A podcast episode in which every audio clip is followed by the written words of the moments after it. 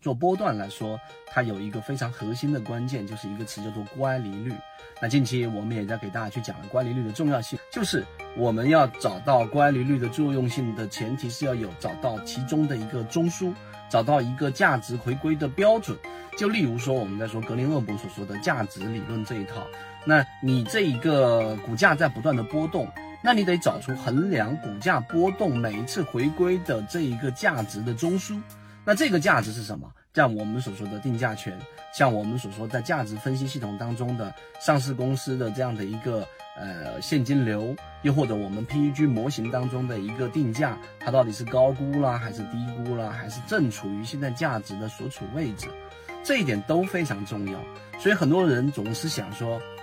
我能不能绕开价值分析？我能不能够不去判断一个上市公司的一个这个价值，就纯粹在技术角度这个层面上，可能在初期来说，你作为初期的交易者，慢慢的把模式把不把自己的交易越做越好，是可以绕开的，就纯技术分析角度去做一个标的，做短线，做做做打板等等。但是越到后期，你肯定是追求一个就是规模。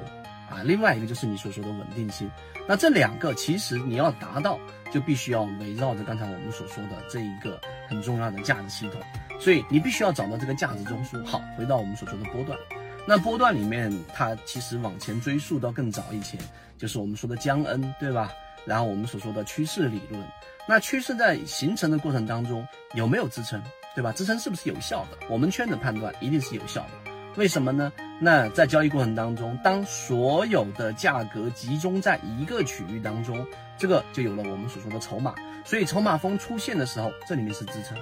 又或者说，我们说前面一波波峰形成一个高点，那个高点，举个例子，例如说是十块钱，那么一次回踩之后，再一次往上突破的时候，这个十块钱就前面这个波峰的高点，它是不是就是一个压力？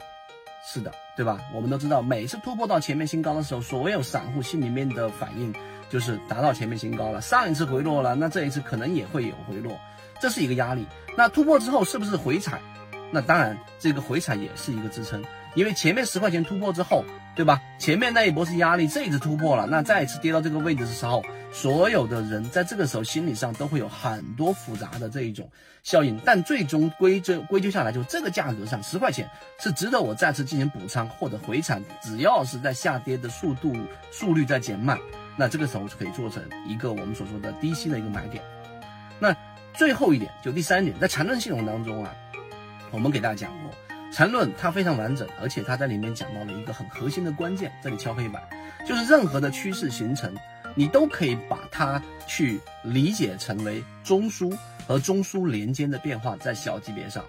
什么意思呢？就是一个上升形成的一个趋势，它其它其实就是不断的中枢和中枢链接所导致的，所连接而成的，这个很好理解。那你再把它回到小级别上，一个小级别的上升的一笔啊，或者是一个线段。实际上，它可能是一个日线级别，它是由十五分钟级别、三十分钟级别或者六十分钟级别不断不断去形成一个向上一笔，形成一个中枢，向上一笔形成一个中枢的。那好，到这个层面上的时候，实际上缠论就已经很清晰的告诉给我们，在这个过程当中，它是有一个我们所说的，有些中枢是属于爬坡加速阶段，有一些呢正处于平衡焦灼阶段。有一些呢是实际上已经形成背离阶段，就是我们所说的背驰阶段，上涨的动能越来越弱，每次形成中枢对抗过程当中，空方的力量是强于多方力量的，这个时候就形成了我们所说 MACD 的一个背驰，在这样的一个形成上升趋势过程当中，有些中枢支撑就很强，有些中枢形成的支撑就很弱，有些中枢正处于刚才我们说启动期，所以这些你理解之后，其实对于波段你去看，你就会更清晰。因为你跟普通散户交易者的差异就在这里了，普通散户交易者只能看到日线级别的表面浮平的这个现象，你能看到它六十分钟、三十分钟、十五分钟级别所发生的现象，并且这个现象过程当中还形成了刚才我们所说各式各样的这种中枢和每一个中枢的进入段和离开段的这种力度的差异。